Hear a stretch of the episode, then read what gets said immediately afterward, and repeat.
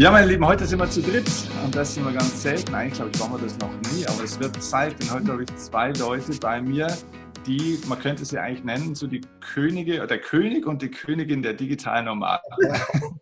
Wenn ihr noch nicht wisst, was die digitalen Nomaden sind, was ich mir nicht vorstellen kann, dann unbedingt mal googeln äh, oder auf die Seite von Markus und Feli schauen. Ähm, wir können aber nachher gleich nochmal drauf eingehen, auf alle Fälle. Heute geht es gar nicht so sehr um das digitale Nomadentum an sich, denn da gab es vor einiger Zeit schon mal ein Interview mit dem Markus Meurer.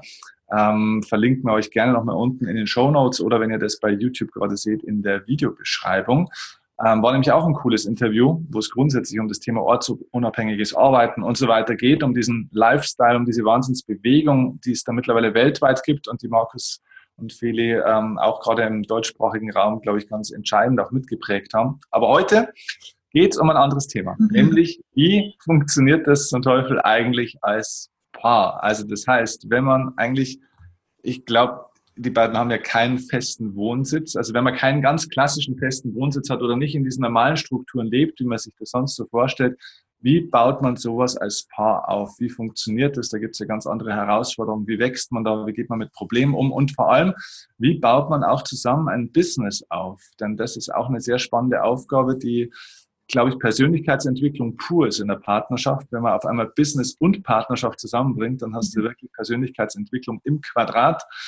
Also deswegen mega geil, dass ihr da seid, dass ihr euch die Zeit nehmt, Fili und Markus. Schön, dass ihr da seid. Herzlich willkommen. Danke für die Einladung, mein Lieber. Danke, wir freuen uns.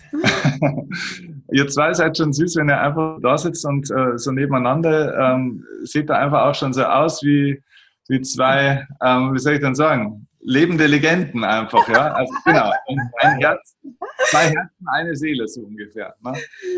Ähm, ihr seid ja zufällig, ihr habt da im Vorgespräch gerade gesagt, seid ihr tatsächlich gerade zufällig mal in Bayern auch. Ja. Aber ansonsten seid ihr eigentlich ja auch wirklich komplett weltweit unterwegs. Das heißt auch, glaube ich, fast nie in Europa, sondern, glaube ich, auch viel auf anderen Kontinenten.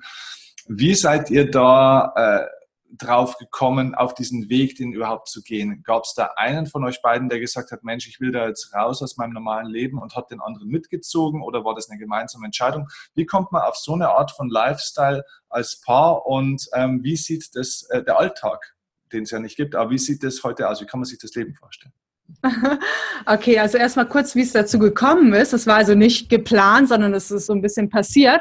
Aber ich war tatsächlich diejenige, die ja einen ganz krassen Freiheitsdrang hatte, schon auch als Kind und äh, ja, in den frühen Zwanzigern. Ich bin also immer gern gereist. Mein, meine größte Sorge, auch als ich noch im 9-to-5-Job war, war immer, okay, wann kann ich wieder reisen und wie kann ich möglichst lange reisen, also nicht nur zwei Wochen. Weil ja, wenn man jetzt in so Länder fährt wie China oder Südostasien, da bist du gerade angekommen, da musst du schon wieder zurück. So, ne? Also mein Ziel war immer, ach, wie kann ich mehrere Monate reisen und dann auch viel erleben, also als Backpacker reisen und nicht als Pauschaltourist. Ne? Das war immer so mein, mein größtes ach, Glücksgefühl. Und Markus hatte eigentlich überhaupt nichts mit Reisen am Hut. Also der hat es maximal bis Mallorca geschafft. Ne?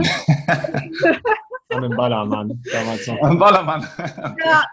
Also ich war wirklich ganz tief in der Matrix drin. Also dieser ganze Reiseaspekt, der kam dann durch Feli bei uns in die Beziehung. Aber genau, wir waren ja lange auch angestellt, noch in 9 to 5, also in klassischen Online-Startups und ähm, da bin ich auch alleine gereist mit meinen Freundinnen und so. Also wir waren da schon zusammen auch, aber keine Ahnung, Markus war da einfach nicht, war nicht deine Prio, ne? nee, ich war noch nicht ready dafür, ich war noch nicht open dafür und war wirklich tief programmiert und konditioniert von, von dem System und der Gesellschaft, sage ich mal, wie ein Leben zu führen sei. Und äh, dem habe ich mich mehr oder weniger ergeben, habe im Rahmen meiner Möglichkeiten von dieser Matrix dann, dann auch ziemlich erfolgreich meine, meine Dinge gemeistert, gerade auch so was die Karriere anging. Aber ähm, ich habe nicht diese Limitierung gespürt, wie, ähm, wie Yara oder Feli sie gespürt hat, gerade auch was das Reisen anging. Bis sie mich dann eines Tages auf die erste große weite Reise mitgenommen hat und ab da waren bei mir auch alle Ketten gesprengt, sowohl mental als das, was einem erzählt wird vom System, von der Presse, wie die Welt draußen ist, äh, versus wie sie wirklich ist. Und ab da gab es dann auch kein, kein Halt mehr für mich. Ja, und das war eine ziemlich krasse Reise sogar. Also ich habe dann halt immer überlegt, so ja, willst du nicht mal mitkommen? Und dann habe ich so überlegt, was könnte ihm denn Spaß machen? Und da er immer gern äh, sportliche Sachen gemacht hat und sehr mit Fitness und so passionate war, hatte ich dann gedacht, okay, dann habe ich mir, glaube ich, so einen Katalog von Froschreisen oder so genommen, geguckt, was die so alles an Abenteuerreisen anbieten und dachte dann so, geil, Kilimanjaro-Besteigung. Also ähm, höchsten Berg von Afrika. Und das war dann unsere erste gemeinsame Reise und da war er das erste Mal überhaupt außerhalb von Europa unterwegs. Mhm. Und die Reise hat ihn, glaube ich, ziemlich geprägt, also uns auch nochmal gut zusammengebracht, weil so einen Berg zu besteigen ist ja jetzt nicht ganz so easy. Es hat eine Woche gedauert, also fünf Tage Aufstieg und dann zwei Tage Abstieg durch die verschiedensten Vegetationen und Klimaverhältnisse. Und es war richtig tough, hat uns auch nochmal als Pärchen zusammengeschweißt. Und war einfach für mich eine tolle Erfahrung, in Afrika zu sein und in Kontakt mit den Menschen dort zu kommen und zu sehen, wie, ja, wie gut die Welt ist und, und mit wie wenig Menschen auch glücklich sein können. Und ähm, dass Menschen, die sehr wenig haben, auch noch bereit sind, das wenige mit dir zu teilen. Und das war ein totaler Eye-Opener für also mich. Es war auf jeden Fall ein Game-Changer, aber dann ging das so weiter in unserem 9-to-5-Life. Dann waren wir in, äh, in Berlin mittlerweile. Und dann hatte ich eines Tages, 2012 war das, hatte ich dann wirklich so einen Mega-Rappel und dachte, ich habe keine Lust mehr, jeden Tag ins Büro zu gehen und was zu machen, was ich nur so semi-toll finde. Ich will reisen, ich will jetzt wieder eine Weltreise machen, kündigen, reisen, reisen, reisen.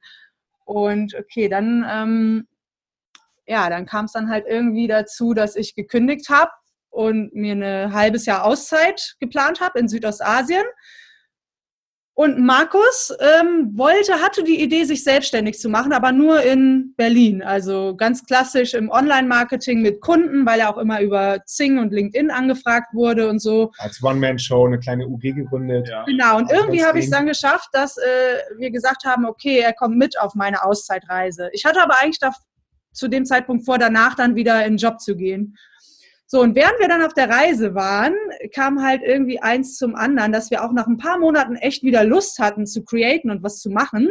Also so einen kleinen Reise-Overload kriegt man ja dann auch, wenn man am 10.000. Strand war und äh, zehn Tage in der Hängematte gelegen hat, dann kriegst du auch wieder ein bisschen Lust, was zu machen. Ne? Und dann habe ich gesagt, okay, ähm, ich helfe dir, dein... Ähm, Selbstständigkeitsbusiness aufzubauen, also mit Website, was für Produkte und so weiter. Da haben wir halt so gemerkt, ach, wir ergänzen uns ganz gut in unseren Business Skills. Mhm. Bei Markus ist eher ein sehr detailorientierter Typ, äh, also sehr genau oder so analytisch. Und ich bin eher so intuitiv, kreativ und so. Und fürs Business brauchst du ja beides, ne? Mhm. Und dann sind wir erst irgendwann so auf die Idee gekommen, ey, wir könnten ja auch von hier schon die ersten Kunden gewinnen und von unterwegs aus arbeiten. Und das hat dann auch direkt geklappt. Wir hatten erste Freelance-Kunden, also über Zing, LinkedIn und unser ganzes Netzwerk, was wir auch schon Jahre dann aufgebaut hatten. Und ja, das war so der Anfang. Aber dann kam eins nach dem anderen, dass wir dann auch schon unsere eigene äh, Travel-Website aufgebaut haben, über die wir Geld eingenommen haben. Und dann dachten wir so, cool, das könnten wir ja weitermachen. Also dann könnten wir dieses Business mit dem Reisen verbinden und einfach ja, weiter von überall arbeiten. Und dann haben wir uns mit anderen digitalen Nomaden connected, die das zu der Zeit schon gemacht haben, aber vielleicht auch nicht unbedingt so öffentlich waren. Und dann kam halt eins zum anderen. Also es hat im Grunde letztendlich unsere Beziehung gerettet, weil sonst wäre ich wahrscheinlich irgendwie, meine Idee war, ach, ich will mal auf der AIDA arbeiten. Also eigentlich war ich da völlig überqualifiziert für von meiner Berufserfahrung, aber ich wollte einfach unterwegs sein und äh, reisen. Und da könnte ich mir vorstellen, dass unsere Wege da auseinandergegangen wären, wenn dann nicht zufällig dieses Sabbatical gekommen wäre. Mhm, okay. Ja. Ähm, würdet ihr sagen, dass ähm, ich meine, ihr kennt ja wahnsinnig viele, auch jetzt, die diesen Weg äh, auch gegangen sind. Und ähm, ich habe jetzt nicht natürlich so einen Einblick in diese, in diese Welt, wie ihr den habt. Aber ist es auch so, dass ganz viele das ähm, auch natürlich erstmal alleine für sich machen? Und wenn ja, wo liegt denn die besondere Herausforderung, wenn man sowas jetzt als Paar gemeinsam macht? Also was ist denn da vielleicht auch das, das Schwierige äh, dran, was aber auf der anderen Seite eben dann auch so ein großes Wachstum auch ähm, mit sich bringt? Oder ist es leichter als in einem normalen Leben? Also es gibt natürlich auch viele, die, die alleine reisen, die gehen dann aber auch eher an Orte, wo vielleicht noch andere Digital Nomads sind. Für uns ist jetzt nicht schlimm, wenn wir irgendwo im Nowhere sind, weil wir immer noch uns beide haben. Ne? Aber ich würde sagen, es hat ähm, erstmal das Positive, was es für die Beziehung gebracht hat, ist, dass man rauskommt aus dieser Routine. Ne? wenn sich jahrelang nichts ändert, beide sich nicht weiterentwickeln oder noch schlimmer, einer entwickelt sich weiter und der andere nicht. Und wir haben uns so zusammen weiterentwickelt auf allen Ebenen, Business und ähm, vom Mindset. Mm, das war das sehr, sehr Gute. Und am Anfang hat es uns vielleicht auch Sicherheit äh, gegeben, dass man ja Entscheidungen, man muss ja unheimlich viele Entscheidungen treffen im das Business und auch wenn man äh, viel die Orte wechselt. Man hat super viele Herausforderungen. Man muss immer gucken, okay, was macht man jetzt? Und dann ist schon mal ganz gut, eine zweite Meinung zu haben. Oder wenn einer mal krank ist oder einem geht es nicht gut oder so, dass da noch jemand ist. Ähm, aber die Challenge ist natürlich auch, was ist so die größte Challenge? Ja, das zu trennen zwischen Privat ja. und äh, Business, gerade auch beim Beginn der Selbstständigkeit oder nach wie vor, jetzt selbst nach sieben, acht Jahren, sprudeln die Ideen einfach aus uns raus. Diese unternehmerische Freiheit. Man könnte das probieren, das machen, das, das, das. Und dann bist du halt wenn du nicht aufpasst, ständig am Mastermind. Du stehst auf mit der Idee des Jahrtausends, möchtest sie gerne mhm. deiner Partnerin erzählen, aber sie ist vielleicht noch gar nicht ready, total müde und weiß gar nicht, was los ist. Und dann kann es aber auch sein, dass du dann gerade voll in the Zone bist und äh, was anderes machst und, und, der Partner möchte jetzt aber Mastermind oder irgendeine wichtige Business-Entscheidung treffen. Also das dann irgendwie klar irgendwann aufzustellen, wann sind so die Zeiten, wo man, wo man wieder gemeinsam eincheckt, wo man am Business arbeitet oder auch so die Aufgaben, die Rollenverteilung. Das war eigentlich ziemlich intuitiv bei uns, weil Feli ja gerade schon gesagt hat, sie sehr kreativ ist, sehr äh, visionär und groß denken kann und ich bin technisch stark und analytisch sehr gut und eher der rationale Typ. Also es hat sich sehr schnell dann bei uns gezeigt, ähm, wer in welche Richtung geht. Aber die große Herausforderung, du hast ja eben schon kurz angesprochen, ist wirklich, dass es Persönlichkeitsentwicklung nicht nur im Quadrat, sondern hoch vier oder hoch zehn. Wenn du zum einen von überall arbeiten willst, und du musst dir mal vorstellen, 2012, als wir angefangen haben, gab es noch keine Coworking Spaces, es gab noch keine Airbnb, das ganze Thema war überhaupt nicht bekannt. Also die Leute haben nicht verstanden, was wir da gemacht haben, warum wir mit unseren Laptops in den Hostels gesessen haben.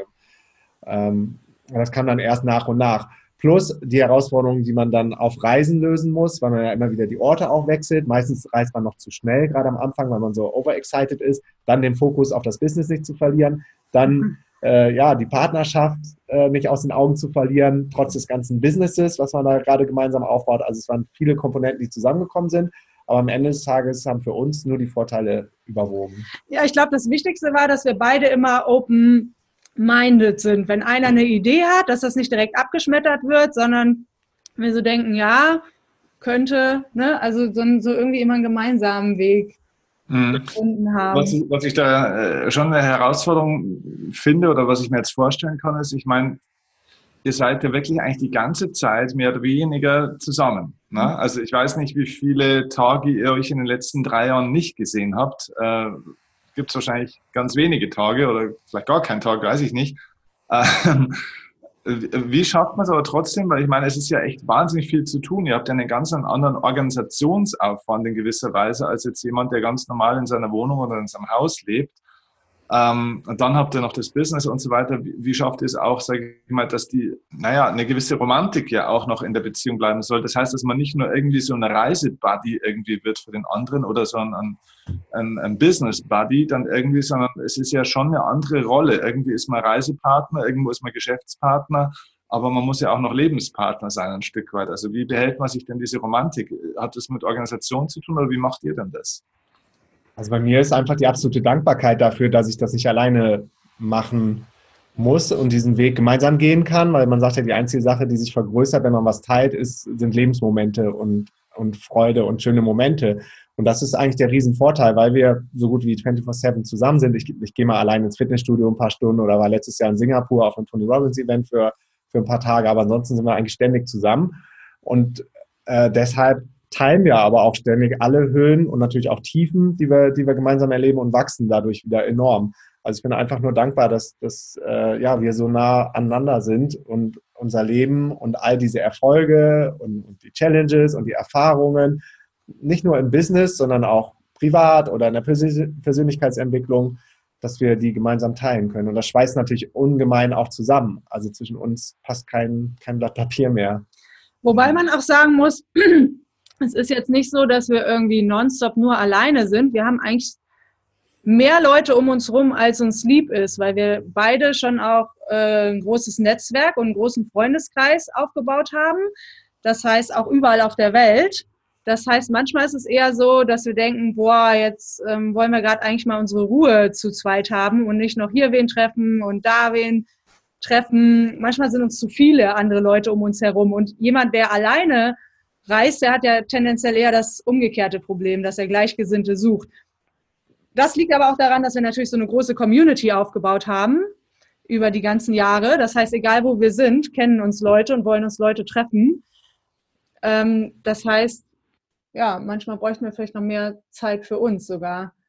Mhm. Mhm. Ja, klar, weil ihr natürlich auch noch zusätzlich ja die Entscheidung getroffen habt, wirklich was äh, am großen Rad ein Stück weit zu drehen. Ne? Also ja.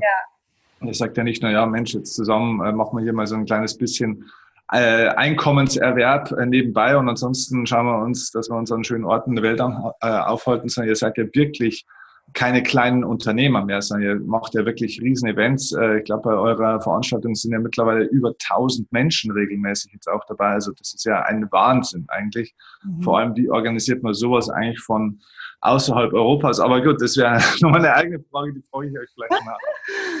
Abseits. Was mir noch einfällt, ist, ähm, genau, ich glaube, wir sind jetzt beide nicht so die total romantischen Typen in dem Sinne. Wir haben zum Beispiel letztes Jahr in Las Vegas geheiratet okay. im Juni. Und wir haben keinem davon erzählt. Das war wirklich so eine Zwischentür- und Angelgeschichte fast. Also nur so, da brauchst du wirklich nur einen Reisepass, brauchten wir, ne? Konntest mhm. dich anmelden und dann innerhalb von 24 Stunden heiraten, also wie so standesamtlich. Und dann haben wir sogar noch festgestellt, so, oh, wir brauchen einen Trauzeugen. Und dann haben wir einen auf der Straße angesprochen. den wir Habt ihr noch Kontakt zu dem, oder? Nö, okay. aber der steht in unserer Heiratsurkunde drin. Ne? Der heißt äh, Louis Armstrong. Das war ein Schwarzer aus Las Vegas. Und der ja. hat so Flyer verteilt unten für diese Chapels. Also man kann da auch in so kleinen Kapellen heiraten oder so ja. eine Elvis-Hochzeit machen. Und in Las Vegas geht ja alles. Und der hat so Flyer dafür verteilt. Ja. Und den haben wir dann mitgenommen, genau. Und ähm, ja, wir haben auch jetzt so gesagt, so, ach, wir haben überhaupt nicht unseren Hochzeitstag im Kopf oder irgendwas.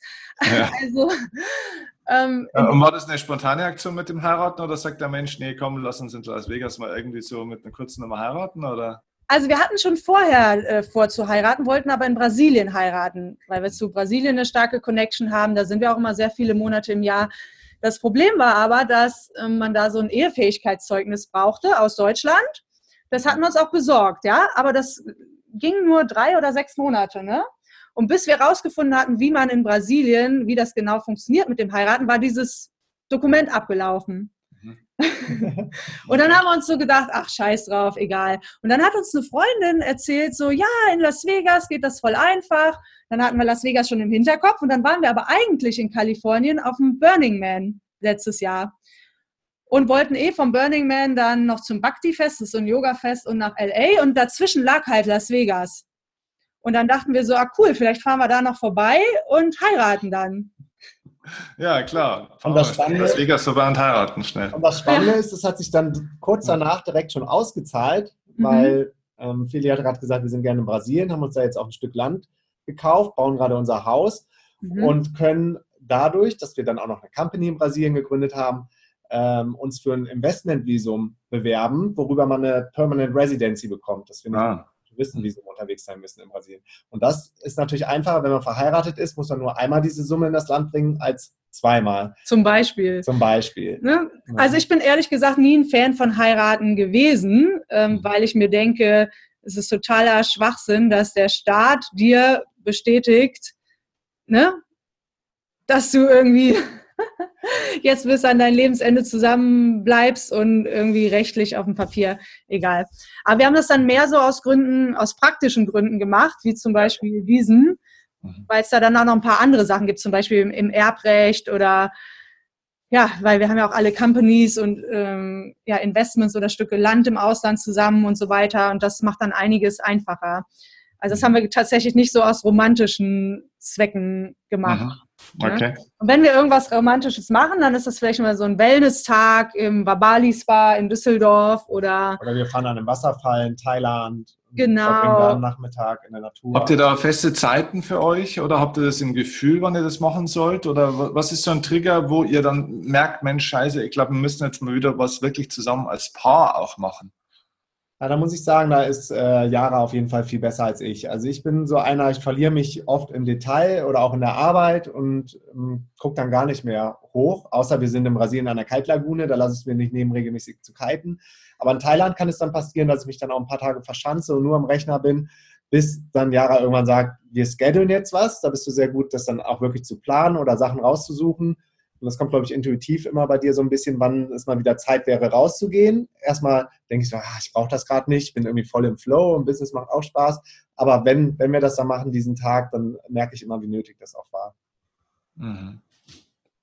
Was, was, gibt euch das, das Reisen? Ich sage mal, ihr seid ja wahnsinnig beschäftigt auch. Ihr seid ja sehr fleißig. Ne? Also dieses alte Bild, ich glaube, das ist ja gar nicht das alte Bild, das ist ja bei vielen Leuten Ü40, äh, vielleicht Ü50 ja immer noch das Bild also die, die Leute wie ihr, so mein Gott, die, die wollen halt nichts arbeiten, die liegen den ganzen Tag im Strand, äh, die tun nichts mhm. äh, und so weiter und so fort. Das ist ja in Wahrheit genau das Gegenteil. Ne? Also ihr seid ja an vielen Stellen sehr viel fleißiger, auch gezwungenermaßen fleißiger, weil ihr euch von vielen Sicherheiten, die wir in unserem System in Deutschland haben, ja äh, losgeeist habt.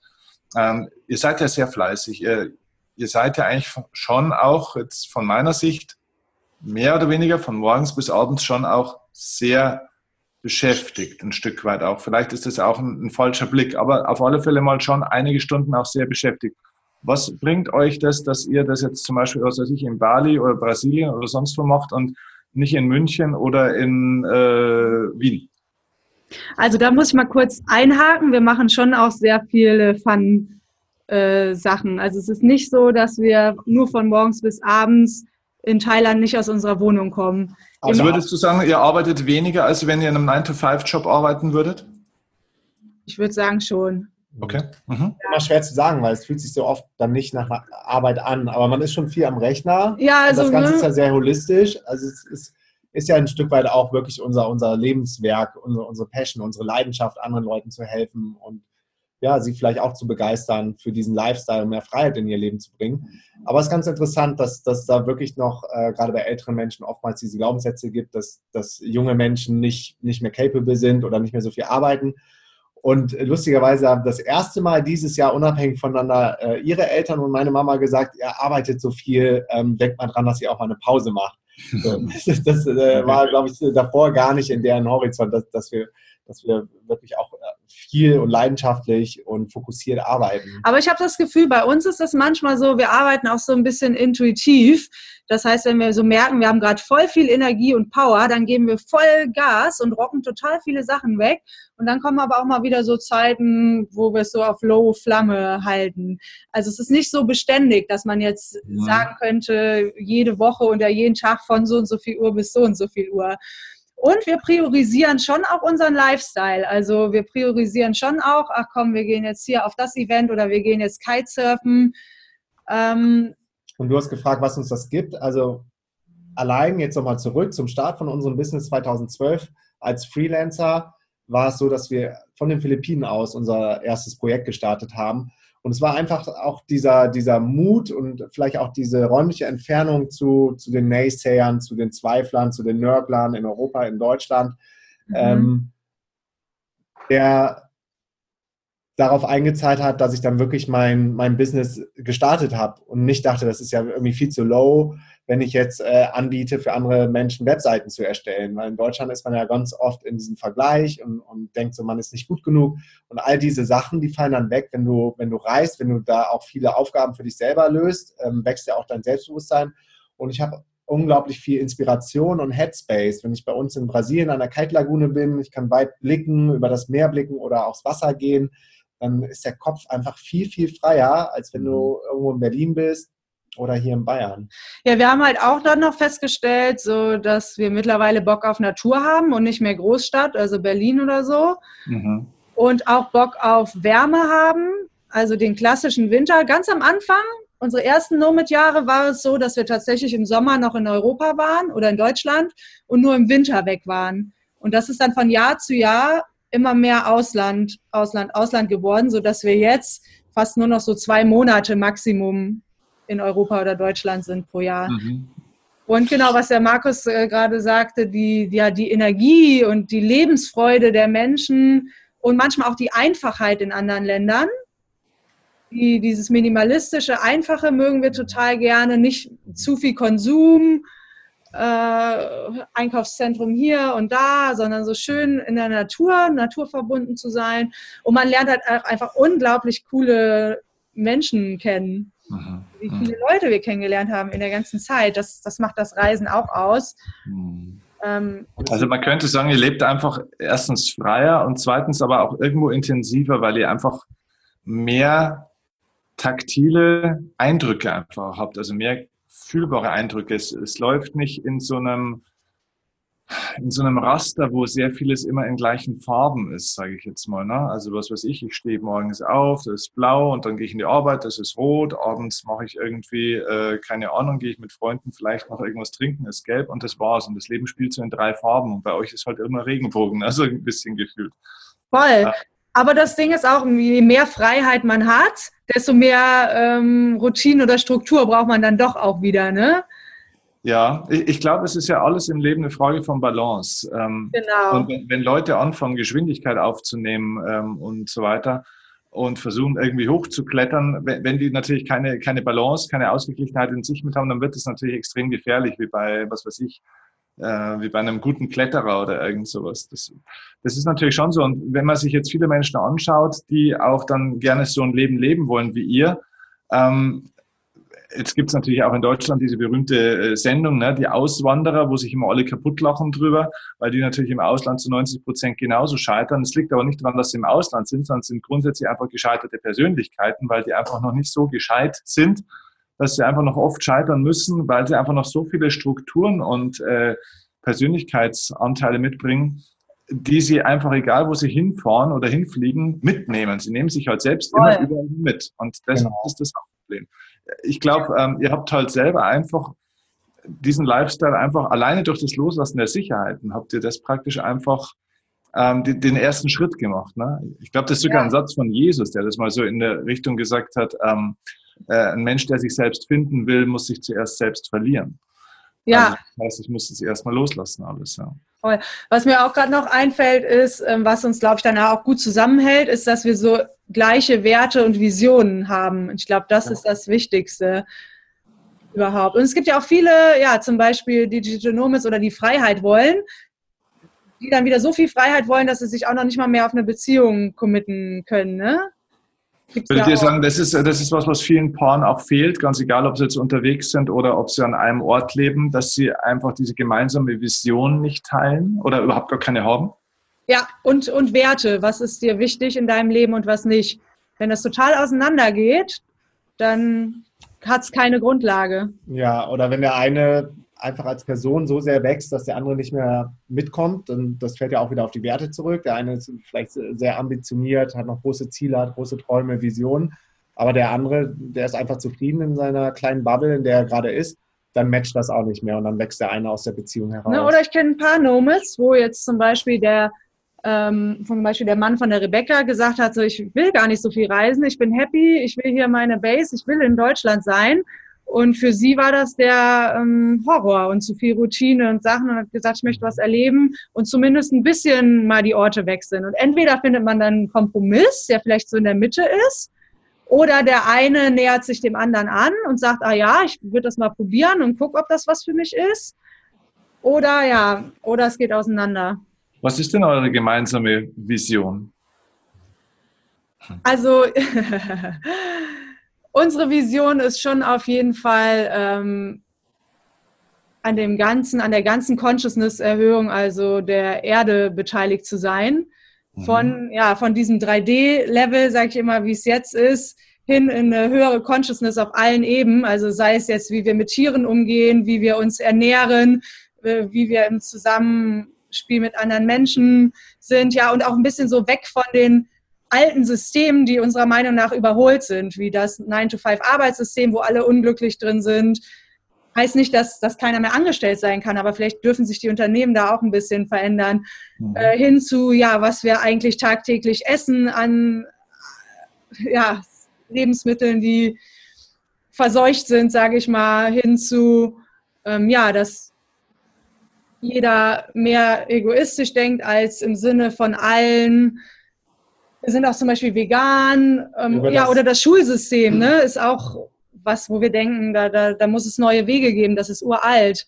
Oder auch das Finanzsystem, ne? Wir sind ja zum Beispiel in Krypto drin oder in neuen, neuen Investmentmöglichkeiten oder ja überhaupt das ganze Thema Geld. Also die, diese alte Welt, Staaten. die darf sich ja jetzt ein bisschen mal transformieren, weil, weil sie einfach nicht mehr funktioniert für viele Menschen. Und das ist so unsere gemeinsame Mission, da auch voranzugehen.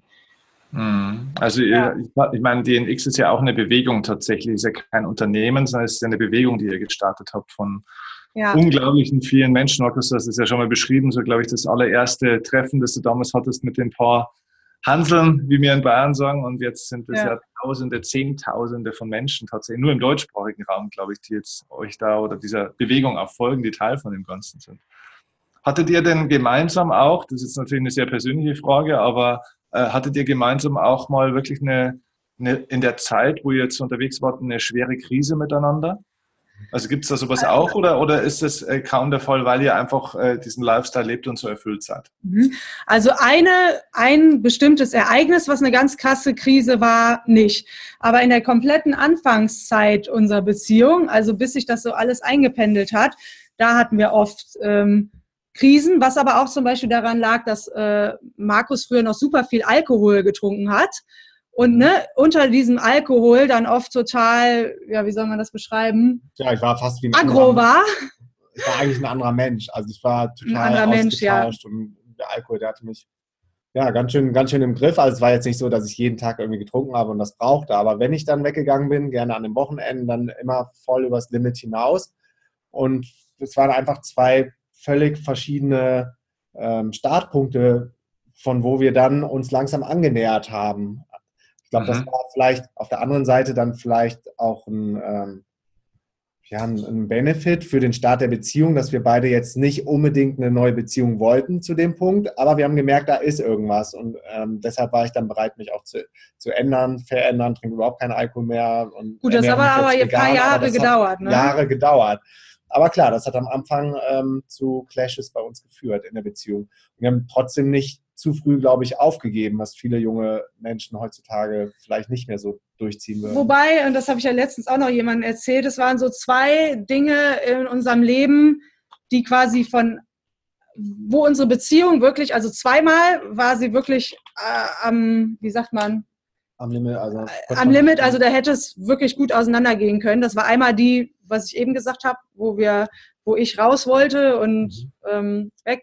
Und noch eine zweite Situation, aber wo Sachen von außen passiert sind, die dann halt krass waren und uns doch zusammengehalten haben. Also so, ich sage immer, das war Universe. Das war mhm. das Universum, was irgendwie eingegriffen hat an diesen zwei Punkten, dass wir doch zusammengeblieben sind. Vielleicht, weil wir eine gemeinsame Mission haben und die auch zusammen gut erfüllen können aufgrund unserer verschiedenen Stärken. Aber das gab es schon äh, zweimal. Den ja. Mhm. Ähm, ja. Streitet ihr im Alltag? Nicht so viel. Aber ich bin auch, ich bin vage von Sternzeichen, keine Ahnung, ob das was damit zu tun hat, aber tendenziell eher ein harmoniebedürftiger Mensch, der dann auch eher mal sagt, ach komm, dann machen wir es halt so und nicht so soll auf Konfrontation geht. Mhm. Ähm, und ja, wir haben ja irgendwann mal so ein paar coole Hacks entwickelt. Zum Beispiel musst du mal versuchen, wenn du dich mit irgendwem streitest und einer von beiden fängt einfach total laut an zu lachen. Dann, das ist ein witziger Tipp, aber das funktioniert wirklich. Dann kann der andere gar nicht mehr sauer bleiben und ernst. Also wenn, wenn, wenn ich mal sauer bin und er fängt dann richtig an zu lachen, also ein paar Minuten lang, dann muss ich irgendwann selber lachen. Ne, weil man dann selber merkt, wie ja. verrückt das eigentlich gerade ist, dass du jemand anderen deine Meinung überstülpen willst oder verantwortlich machen willst für irgendwas, was in deinem Leben nicht funktioniert. Aber ich glaube, da hat uns auch sehr diese Reise der Persönlichkeitsentwicklung geholfen, wo es ja auch immer wieder um das Thema Beziehungen geht. Und ja, irgendwann bist du einfach an so einem Punkt, glaube ich, wo du, wo du dich selber schon whole fühlst und, und komplett, sodass du das gar nicht mehr vom Außen brauchst. Und dann bist du auch nicht mehr needy und suchst also das zu viele Erwartungen zu haben, dass der andere dich glücklich macht. Ne? Je mehr Persönlichkeitsentwicklung man macht und je mehr man sich selbst liebt und happy mit sich selber ist, desto mehr Druck nimmt das ja auch vom Partner weg. Aber ja. ich bin super easy ist halt auch immer dann doch einfach mal äh, dass jeder sein Ding macht und man sich kurz nicht spricht und sieht und dann beruhigt man sich ja auch oft wieder. Ne? Mhm. Aber wir haben jetzt nicht so viele Streitpunkte, wenn wir jetzt überlegen, ah, wo fliegen wir als nächstes hin oder so, wo einer unbedingt das will und der nächste, der andere unbedingt das oder so, uns dann zu mhm. Clash kommt. Da sind also, wir auch beide immer total im Vertrauen. Wenn ich einfach merke, äh, Feli hat eine Intuition und sagt, das könnte gut sein, lass uns mal an den Ort gehen oder das Event besuchen, dass ich da eigentlich immer surrender und sage, okay, aus irgendeinem Grund kam das jetzt in sie und ähm, ich bin an ihrer Seite, also ist es auch für mich bestimmt und ich gehe mit, ich komme mit. Und es war bis jetzt eigentlich immer die richtige Entscheidung. Wir haben uns noch nie geärgert ähm, in einem Fall, wo der eine sich dem anderen angeschlossen hat und dann dachte, ah, hätte ich das mal lieber nicht gemacht. Ja. Mhm. Ihr seid ja beides auch schon zwei, ähm, glaube ich, sehr spirituelle Menschen auch. Äh, was für eine Rolle spielt denn diese, diese spirituelle Entdeckungstour oder diese Entwicklung? Ich meine, das war ja bestimmt am Anfang noch nicht so. Was für eine Rolle spielt das für Partnerschaft, denkt ihr? Ich glaube persönlich nämlich tatsächlich, dass an dem Punkt die meisten Partnerschaften scheitern, was man so nicht sieht. Aber im, im tiefen Unsichtbaren ist, glaube ich, das der Hauptgrund. Ja, also generell ähm, durch die ganze spirituelle Arbeit, ach, das bringt einem so, so viel. Also auch Zufriedenheit. Gerade die man muss ja da unterscheiden, das muss man vielleicht dazu sagen. Äh, spirituell heißt ja nicht religiös. Das nee, gar nicht. Nee, 0,0. Äh, das hat nichts mit Kirche zu tun. Genau. Kirche ist schon wieder dogmatisch und, und treibt die Menschen ja nur auseinander. Also das Konzept der Kirche, wie wir es heute vorfinden. Ja, aber aus der Kirche bin ich schon mit 20 ausgetreten, als allererstes. Ja, ich auch. nee, aber was, was wir darunter verstehen, ist, ist der Weg zu sich selber zu finden oder Antworten auf die großen Fragen des Lebens, wenn es überhaupt diese Antworten gibt, weil das Spannende ist ja, je tiefer du diese Reise äh, dann machst und je näher du zu dir selber kommst, je mehr du über dich selber erfährst, umso klarer wird auch, dass du im Grunde gar nichts weißt und äh, da noch so viel mehr ist, ähm, von dem unser menschliches Gehirn gar nicht in der Lage ist, das zu verstehen. Es ist einfach in, in diesem Quantum Field diese unendliche Intelligenz des Universums und ähm, das einmal dann zu begreifen oder vielleicht auch sogar zu embodyen und zu sehen durch vielleicht Pflanzenmedizin. Wir haben da viel Zeremonien gemacht, wir haben Ayahuasca gemacht, wir haben 5-MeO DMT gemacht, wir haben Mushroom Ceremonies gemacht und das sind dann so Momente, wo du, wo du wirklich in, in diesem Feld bist und das das wirklich siehst und spürst und es ist deine Wahrheit. Vorher liest man viel von diesen Konzepten. Wir sind alle eins, wir sind energetisch miteinander verbunden und es hat alles immer Cause und Effekt. Aber wenn du dann wirklich mal drin bist und connected bist mit diesen Spirits oder mit deiner eigenen Seele und nicht mehr in deinem Körper bist, dann ist es deine Wahrheit und dann kann man das auch noch, noch, noch viel besser in deinem Alltag anwenden. Ja, zum Beispiel einfach die Erkenntnis, ne, ähm, dass du nicht nur deinen Partner liebst, sondern eigentlich im Grunde jeden Menschen auf der Welt, ne? weil du ja mit allen connected bist.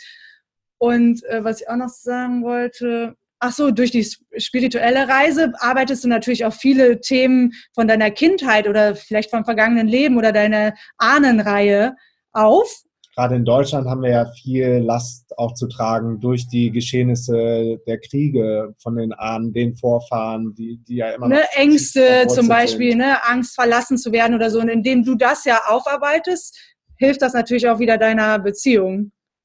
Hm. Also es hat ja. schon einen großen Impact in unserem Leben auf jeden Fall gehabt. Was sind denn so ein, zwei äh, der mächtigsten Rituale oder Erfahrungen gewesen? Was habt ihr da gemacht? Also das kann man ja nicht als Seminar wahrscheinlich bezeichnen, wo ihr sagt, das hat äh, jeden von euch oder vielleicht waren es ja auch unterschiedliche äh, in eurer spirituellen Entwicklung am meisten irgendwo nach vorne gebracht? Es war auf jeden Fall Plant Medicine, also Pflanzenmedizin aus dem Amazonas-Dschungel. Amazonas da haben wir zusammen mit Schamanen verschiedenste Zeremonien gemacht, aber mhm. eine der eindrucksvollsten, tiefgreifendsten Erfahrungen, das war jetzt Anfang dieses Jahres, war ähm, 5-MeO-DMT. Bufo heißt es auch. Bufo heißt es auch, das nennt man auch äh, Gottmolekül. Und ähm, bei Bufo, das, das raucht man, also man smoked es und, und ähm, kommt dann in den Zustand, wo du, wo du wirklich völlig, also mind out of body, du bist nicht mehr in deinem Körper Du hast kein Ego, äh, nichts, alles Ego weg. Mehr. Die ganze Identifizierung mit dem, was man sich hier in der Matrix aufgebaut hat, ist weg. Also Menschen, die, die noch viel als Human Need Significance haben, also gerne was darstellen wollen, über ihren Bankaccount, über ihr Auto, über ihren Beruf, über ihren, keine Ahnung, was sie schon alles im Leben erreicht haben, das ist alles weg und du bist nur noch Bewusstsein, du bist pure Consciousness, du bist wirklich nur noch dein, deine Seele, dein Seelenplan. Und in diesem Feld dann zu sein, das, das ähm, geht nur ein paar mhm. Minuten, aber es ist einfach nur weißes Licht und es ist pure Liebe, es ist Connection zum Universum, zu den Tieren, um alles um dich mhm. herum, es ist auch äh, unconditional love. Also nicht, dass jemand zu dir sagt, ich liebe dich, weil der irgendwas von dir erwartet oder möchte, sondern wie ein kleines Kind, das eine Million Mal zu dir sagt, ich liebe dich, liebe dich, liebe dich. Oder liebe was dich. Zu, zurückzuverlangen, ne? Und das von diesem Universum, diesen Shower of Love zu bekommen, das verändert dich tief, tief, ja. tief. Und du lässt halt Mensch. einfach von allem los, auch dass du eine Partnerschaft überhaupt hast oder das ist alles weg. und du bist äh, selber schon ganz, also du brauchst gar nichts, auch noch nicht, nicht mal mehr einen Partner eigentlich. Und das habt ihr zusammen gemacht, dieses äh, Ritual? Das 5MEO, genau. Das haben wir. Oh, das war wie, Anfang wie, des wie läuft sowas ab? Also ein Grüppchen und äh, ja, was passiert? Dann rauchen alle und haben sich lieb, oder? Also erstmal ist ja so, dass, wie du schon sagst, das sind keine öffentlichen Seminare, also es ist nicht öffentlich zugänglich. Also da brauchst du schon ein paar Connections, so, um da. Mh. Hm. Genau, also man braucht ein paar Connections, man, man braucht auch Vertrauen in den, denjenigen, der das anleitet, den Facilitator, das ist ein Schamane. Und ähm, ja, mit dem trifft man sich dann vorher auch öfters, der einen einführt, das erklärt, ob man das wirklich möchte, was da alles passieren kann und darf und soll und welche Themen man vielleicht noch ähm, auflösen möchte oder bearbeiten möchte oder einen Fokus bringen möchte in dieser Zeremonie. Ja, und dann committet man sich irgendwann, äh, hat natürlich einen heiden Respekt davor, fängt vielleicht im schlimmsten Fall noch an zu googeln äh, im Internet, was alles passieren kann. Aber am Ende des Tages ist es dann wieder Trust und Surrender und Vertrauen. Und man sagt zum Beispiel auch bei Ayahuasca, das kommt irgendwann in dein Leben. Also man sollte nicht aktiv danach suchen, nur weil es jetzt andere gemacht haben äh, oder es gerade hip ist also in Silicon so, Valley, sondern man spürt mehr oder weniger, wann man dafür ready ist für diese Erfahrung. Ja. Und so kam es bei uns in das Leben.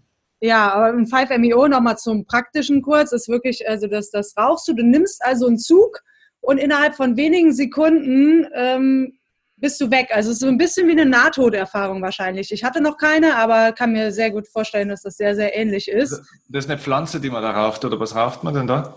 Ähm, das ist, also Bufo ist, äh, Ayahuasca ist eine Pflanze oder mhm. Mushrooms ist auch, die wachsen mhm. wild, ne? auch in Thailand zum Beispiel. Aber Bufo ist in einer Kröte, in einer Kröte. Ähm, mexikanischen Kröte. Den Kröten wird aber nichts getan. Also die Schamanen haben quasi ähm, Methoden, um dieses Sekret von der Kröte zu bekommen, ohne dass die Kröte geharmt wird. Es gibt zum Beispiel auch Kambo, das ist noch ein anderer Frosch im Amazonas. Mhm. Ähm, da machen die das genauso. Also kann jeder mal googeln, ähm, der daran interessiert ist. Und ja, das wird dann in so verschiedene Blätter gepackt und dann rauchst du das und das Bufo oder 5MEO geht eigentlich recht kurz. Das sind nur so 20 Minuten, aber du hast kein Empfinden mehr für Zeit und Raum. Also dir kommt das viel, viel länger vor. Mhm. Ähm, und dann nimmst du einen Zug und bist eigentlich direkt weg und irgendwann kommst du dann wieder langsam zu dir und dann kannst du noch einen zweiten Zug nehmen, wenn du möchtest. Aber das, das heißt, man, man liegt dann irgendwo oder man kann nicht mehr stehen praktisch, oder? Ja, nee, man, also liegt. man muss sich das so vorstellen, das ist nicht so, man kommt dahin, äh, smoked und dann geht man wieder weg, wie, wie eine Partyerfahrung oder eine Party. Nee, nee. Es muss schon echt so ein, so ein holy, sacred space sein, wo es dann auch viel Rituale vorher gibt und, und Blessings und man connectet sich zu den Spirits und, und fragt Man meditiert um kurz, also. Man meditiert und hat den Facilitator dabei. Bei uns war das dann der Berda Luz, der einen durch diesen Progress führt.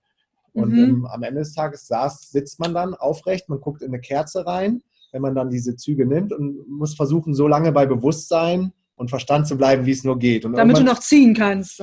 Irgendwann merkst du, wie so dieses Kerzenlicht immer schummriger wird, immer schummriger. Und bei mir war es wie so ein, wie so ein Wirbelwind. Wo, wie so ein Vortex, ne? Wie so ein Vortex, in den ich dann gegangen bin. Also ich konnte auch ziemlich schnell connecten, also loslassen. Und das Schlimmste ist, wenn du, ja, wenn du noch irgendwie Ego-Themen hast, wenn du nicht loslassen kannst, wenn du Angst vom Tod hast, was, glaube ich, viele Menschen haben.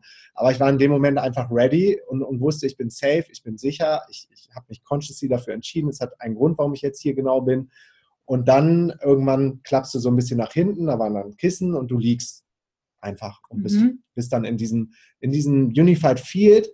Und äh, das ist ja auch das Feld, was Dr. Joe Dispenza sagt, of Infinite Possibilities, wo du createn kannst, wo du in der, in der geistigen Welt, äh, in der feinstofflichen Welt, weil alles ist ja Energie, äh, wirklich auch schon Visionen und, und Ziele und Träume kreieren kannst äh, in diesem Feld. Das habe ich dann, dann auch gemacht, als ich dann wieder zu Bewusstsein gekommen bin, um die dann in der dreidimensionalen Welt zu manifestieren. Also du bist schon noch conscious, du kannst trotzdem noch Gedanken sozusagen haben, aber dein, mhm. Äh, man kann es schwer beschreiben, dein, dein, dein Body ist halt weg und... Ähm also du bist nur noch das Bewusstsein, aber du merkst schon, was da gerade passiert. Du siehst die Farben, du hörst die Stimmen, du, du merkst diese Connection zu den Tieren, du, ja, du man spürt einfach, dass alles Energie ist. Ne? Man äh, hat noch das Umfeld mhm. im Kopf, wir waren da im Grün, da war, konnte ich mich zum Beispiel an die, an die Pflanzen erinnern und konnte aber um diese Pflanzen dann die Energiefelder sehen mhm. mit meinem Bewusstsein. Passiert da manchen Leuten noch irgendwas äh, Unangenehmeres oder? Also wenn, dann hast du eine Bad Journey sozusagen am Anfang davon, wenn du halt nicht loslassen kannst oder an deinem Ego anhaftest. Aber ein guter Schamane, der guidet dich dann dadurch, sodass dann der Endteil von der Zeremonie eigentlich dann immer positiv ist. Also die haben dann bestimmte Methoden, um dich da rauszuholen oder um dich da durchzuführen in dieses Surrendering. Aber es ist schon, also es ist jetzt kein guter Tipp für den Einstieg. Mhm. Äh, wenn, wenn man sowas mal probieren will, dann ähm, würde ich mit Mushrooms einsteigen. Genau. und irgendwann kommt dann vielleicht Ayahuasca. Mhm. oder San nicht, Pedro. Oder San Pedro ist ein Kaktus oder Peyote ist ein Kaktus aus Mexiko.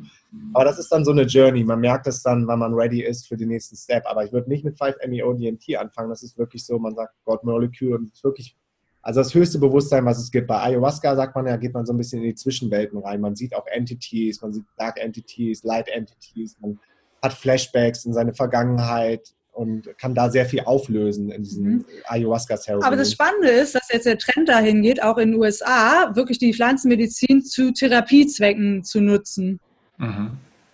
Ja, wie auch äh, bei uns ist ja auch schon langsam so ein bisschen durchkommt, hier mit Marihuana und so weiter und so fort. Ne? CBD, ne? CBD-Oil, ja. Genau.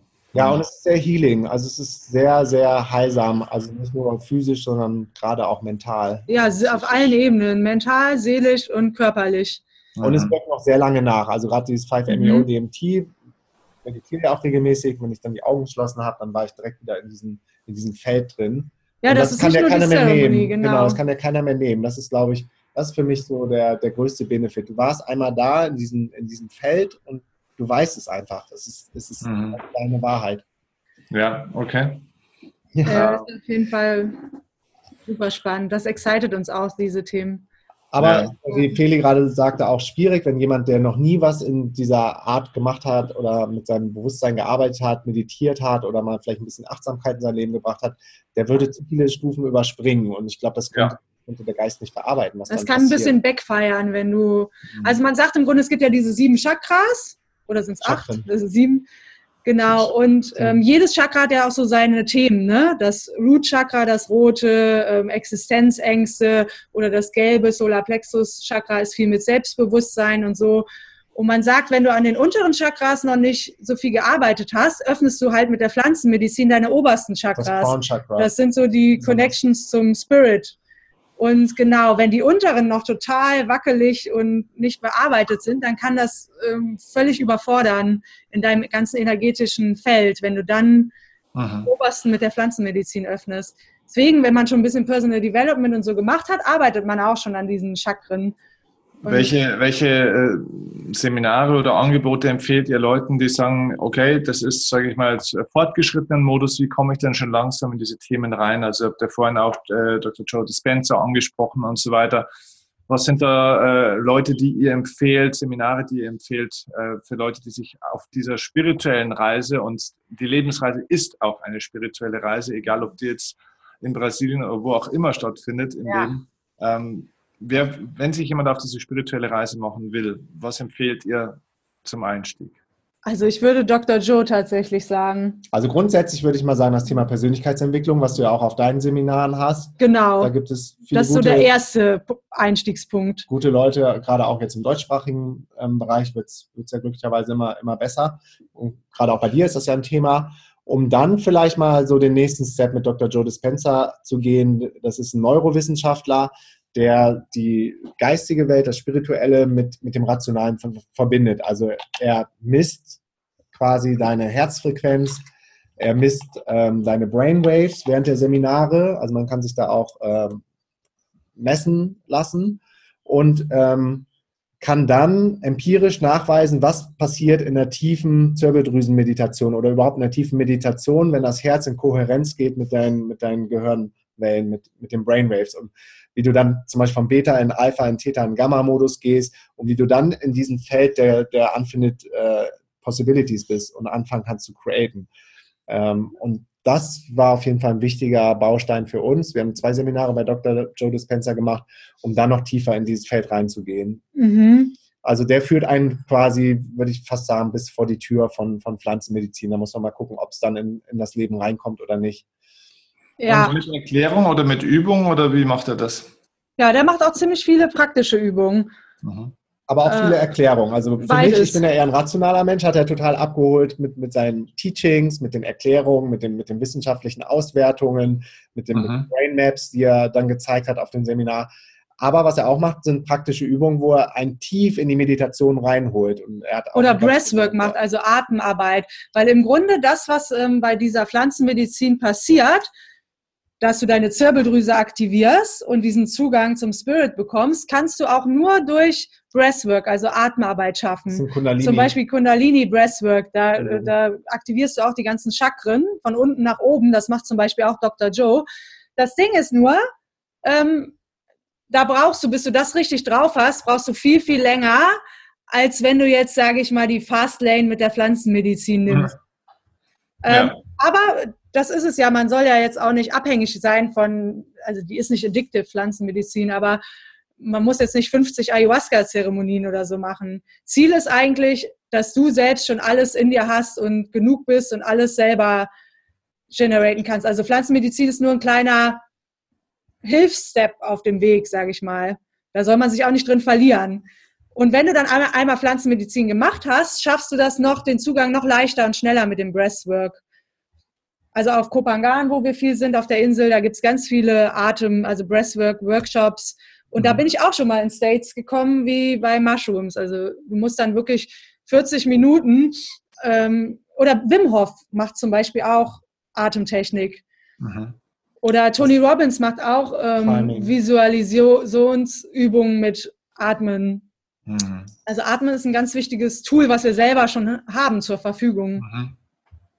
Ja. Cool. Dann hängt es aber auch davon ab, ne, weil das ja deine Zirbeldrüse aktiviert. Die Zirbeldrüse ist bei den Menschen halt verkalkt durch Fluor mhm. und durch andere ähm, Umweltgifte und so. Und je verkalkter die ist, desto schlechter bekommst du den Zugang zu Spirit. Das heißt, gleichzeitig sollte es die Aufgabe sein, deine Zirbeldrüse zu entkalken. Da braucht man nur mal nach zu googeln. Findet man ganz, ganz viel zu. Hm. Und solche Sachen haben wir alle gemacht. Also, also die, die ja. Arbeit ist eigentlich immer auf, auf allen Ebenen. Also angefangen von der ja. Ernährung über deinen Geist mhm. hin zu, dass du dir dann noch Menschen in dein Leben holst, wie Schamanen oder Teacher, die, die dich dann nochmal ins äh, Stück mhm. Aber Ja, ich finde, das merkt man schön, dass ähm, so eure, also wenn man jetzt meinen Stern wieder anschaut, mit den fünf Lebensbereichen, dass tatsächlich eure Reise, dass ihr wirklich alle Elemente und Lebensbereiche so intensiv mit reinnehmt und das dann gemeinsam auch ähm, ja, großartig macht. Äh, mein Mentor äh, Kurt, der sagt immer, der einzige Sinn von einer Beziehung ist, dass man sich mit dem anderen zusammen schneller entwickeln kann als alleine. Ah, spannend, ja. Und ähm, wenn das nicht mehr der Fall wäre, aus welchem Grund auch immer, das war das, Philipp, was du am Anfang auch gesagt hast, ähm, wenn einer den Weg geht, der andere nicht oder so, dann einen ganz anderen Weg geht, ähm, dann hat die Beziehung den, den Sinn. Äh, ja, weil, weil man ja so nah zu der Person ist oder auch zu den Eltern, äh, bringt das halt das größte Wachstum, weil wenn dich dann irgendwas triggert am anderen, ist ja auch immer wieder nur ein Spiegel von dir selbst, ja. da kann er noch viel schneller wachsen und Themen aufarbeiten, als mhm, wenn man nicht genau. in, in, Kontakt mit anderen Menschen ist. Ne? Ja, ja das sieht man bei euch schön, wie ihr da alle Lebensbereiche mit reinnimmt. Ähm, vielleicht nochmal so schon langsam Richtung Abschluss auch nochmal auf die, von der spirituellen Ebene wieder zurück nochmal auf die auf die materielle, normale Ebene, äh, wenn man euch äh, googelt oder wenn man das so sieht, das sieht schon auch äh, turbulent aus, sage ich mal ein Stück weit. Ähm, wo, wo, steht ihr denn momentan da businessmäßig? Also das heißt, in euren, euren Businesses, es ist ja nicht nur eins, wo steht ihr da momentan auf einer ganz klassischen Erfolgs- oder, oder zahlenmäßigen Stufe? Wo ist da diese, diese Reise momentan gerade? Ach, spannend. Also ja, wie du eben schon gesagt hast, haben wir früher super viele verschiedene Sachen gemacht. Ne, von einem eigenen Rucksack, über eine eigene Jobbörse, also völlig verschiedene Sachen, über eigene e Events, eine eigene Reisewebsite mit Affiliate und Company-Kooperation, also super viele verschiedene Sachen. Und wo wir jetzt so sind, ist, äh, dass wir auch ein paar alte Sachen losgelassen haben und dafür neue gemacht haben. Mhm. Ne, also auch mal immer wieder so ein bisschen aufzuräumen, worauf habe ich eigentlich noch Bock, was will ich noch weitermachen mhm. Ähm, und um auch wieder Raum für Neues zu schaffen, weil man entwickelt sich ja weiter und hat dann auch wieder neuere, größere Ideen und Visionen. Ne? Unsere größte Vision ist zum Beispiel ein Healing Center in Brasilien zu eröffnen. Oh. Ähm, aber genau, umsatzmäßig sind wir also super stabil unterwegs, dass wir wirklich unseren Lifestyle finanzieren können, aber auch investieren können, zum Beispiel in Land. Wir haben jetzt ein Stück Land in Thailand und in Brasilien. Plus auch, und das macht uns auch mega viel Spaß, das Thema, äh, Investments in Richtung Bitcoin, Peer-to-Peer-Investment, ähm, Aktien haben wir schon gemacht, all diese Sachen. Weil wenn die Leute immer von passivem Einkommen sprechen, dann finde ich, das Passivste, was man erreichen kann, ist wirklich eigentlich von, den, von Zinsen zu leben. Klar musst du deine Investments ein bisschen im Blick haben, aber jetzt beim Business ähm, selbst bei einer Affiliate-Plattform musst du ja trotzdem ständig gucken, dass weiter mhm. Besucher draufkommen, damit der Geldfluss erhalten bleibt. Und wir haben dann irgendwann mal gesagt, so unser Ultimate Ziel ist, von den Zinsen zu leben. Komplett so, ne? Ja. Das heißt ja. nicht, dass wir dann keine Sachen mehr machen. Man kann ja alles aus Spaß weitermachen ja. oder auch weitermachen und damit auch noch weiter Geld verdienen. Ähm, aber ja, da waren wir eigentlich von Anfang an relativ gut aufgestellt. Wir haben auch immer so Step by Step aufgebaut. Also einmal war unser Erfolgsfaktor ganz am Anfang, dass wir uns super minimalistisch aufgestellt haben von den Kosten, so dass wir mit unserem Business sehr schnell ins Plus gekommen sind. Mhm. Und dann ähm, immer, ja, immer parallel noch weitere Sachen drauf zu bauen und dann irgendwann auch alte Sachen wieder loszulassen. Also immer so ein, wie soll man das beschreiben? Also immer sehr organisch und auch sehr gesund gewachsen. Organisch also und gesund, ja. Nie ausgeflippt, haben zu viele Kosten generiert, ist uns natürlich auch schon mal passiert, aber dann waren wir immer sehr gut darin, auch wieder runterzukarten, wieder selber reinzugehen in die Sachen, alles wieder selber zu machen, um dann langsam wieder zu wachsen und zu expandieren. Mhm. Und haben auch gemerkt, so, wir wollen gar nicht das, das, die größte Company auf Erden haben, die meisten Mitarbeiter, sondern was uns wirklich am aller, allerwichtigsten ist, ist unsere eigene Freiheit und Individualität. Mhm. Die geht irgendwann auch verloren, man ist nicht mehr so agil, je größer dann auch das Team wird und das, das ganze Unternehmen. Um sich da dann auch immer wieder zu hinterfragen, zurechtzustutzen und ja, lean aufgestellt zu sein. Also ein Lean Startup im Prinzip, das ja, wir haben vom Anfang an diesen Lean Startup Approach gefahren. Also langsam zu wachsen äh, mit Sinn und Verstand und ganz am Anfang auch unsere Kosten runterzuschrauben. Aber dann irgendwann waren wir an einem Punkt, da war uns egal. Äh, Brasilien ist zum Beispiel relativ teuer, wie in Europa. Oder wir waren letztes Jahr in USA, da auf dem Burning Man und in Kalifornien. Das ist auch super teuer. Ne? Mhm. Es gibt ja auch viele digitale Nomaden, die jetzt gucken, ah, in welchem Ort kann ich am günstigsten leben oder so. So sind wir nicht. Mhm. Ähm, aber alles, was wir investieren, ist auch entweder immer in uns selber, in Seminare, Kurse und Sachen oder in unsere Gesundheit, in Bio-Sachen, vegan, ja, oder in Sachen, die unserer Seele gut tun, wie Kitesurfen, spirituelle Sachen. Ähm, also wir sind jetzt, wir haben keinen Fernseher, kein Auto, aber wollen wir auch alles nicht haben. Mhm. Ähm, dass okay. wir jetzt Haus in Brasilien bauen, ist auch eine neue Situation eigentlich, dass wir da nochmal was Festes haben, aber wir sehen es auch als Investment. Mhm. Wir hatten auch mal Bock, ähm, ja, weil das alles neu, neu war, ähm, in das Thema Property Investment im Ausland reinzugehen.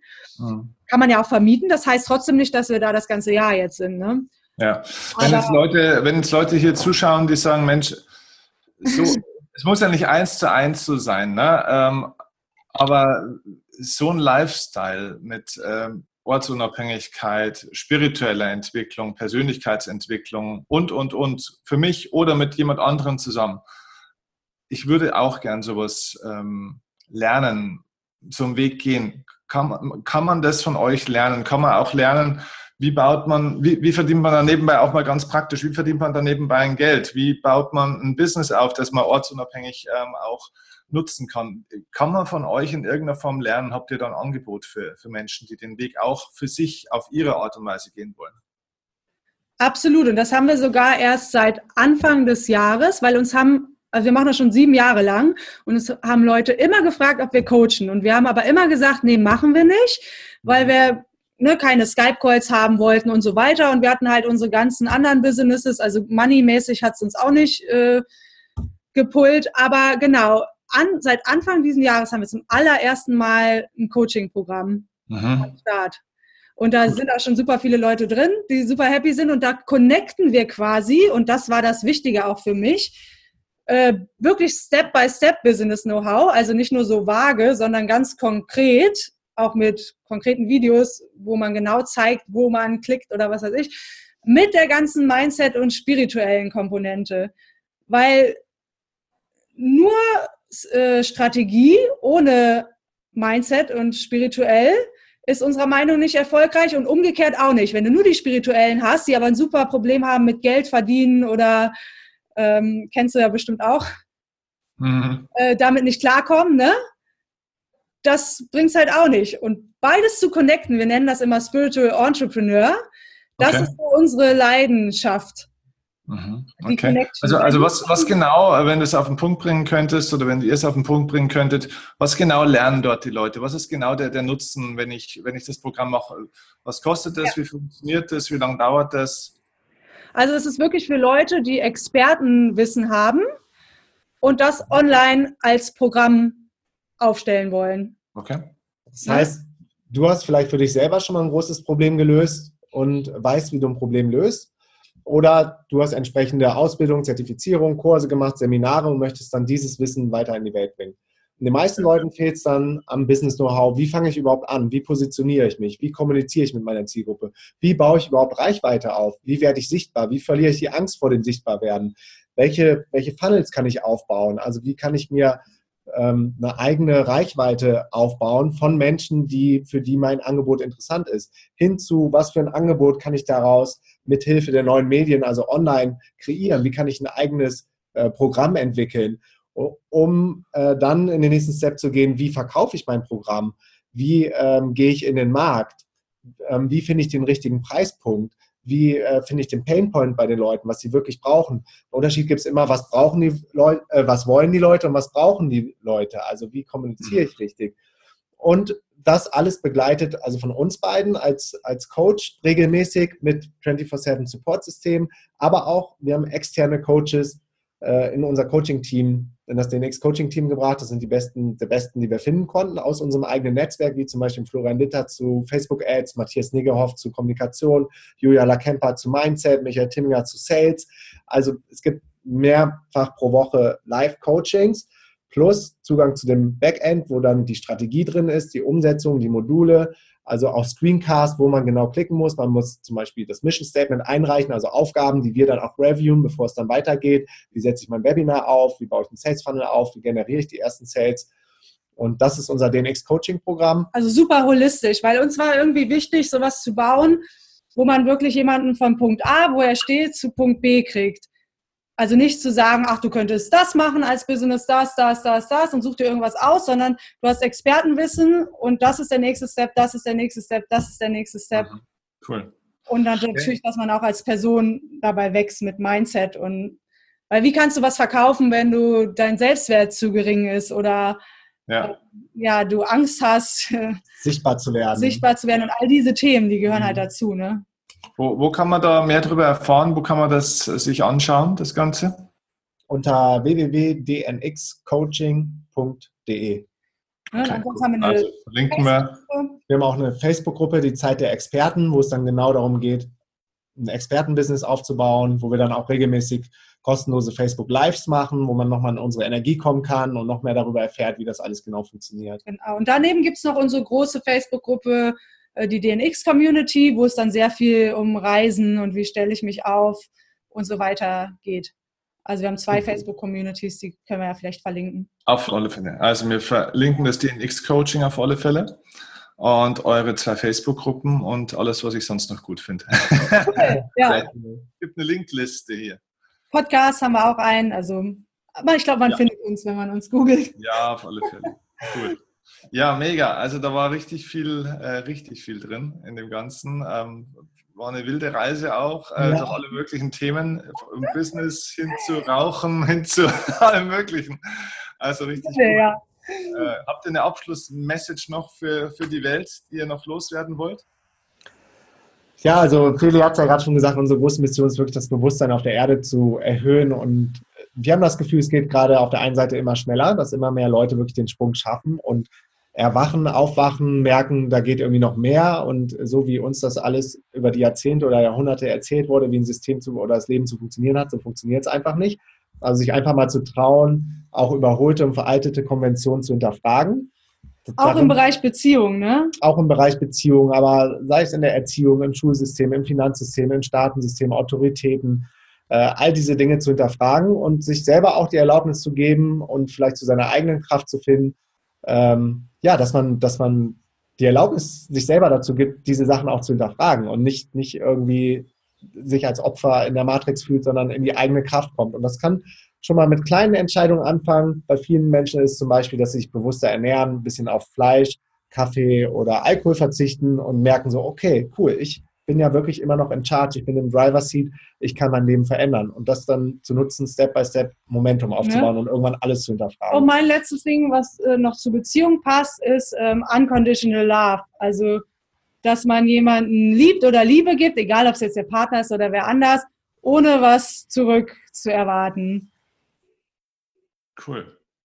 Ja. Sehr schön. Also vielen herzlichen Dank dafür. Ähm, da haben wir einiges zu tun, auf alle Fälle.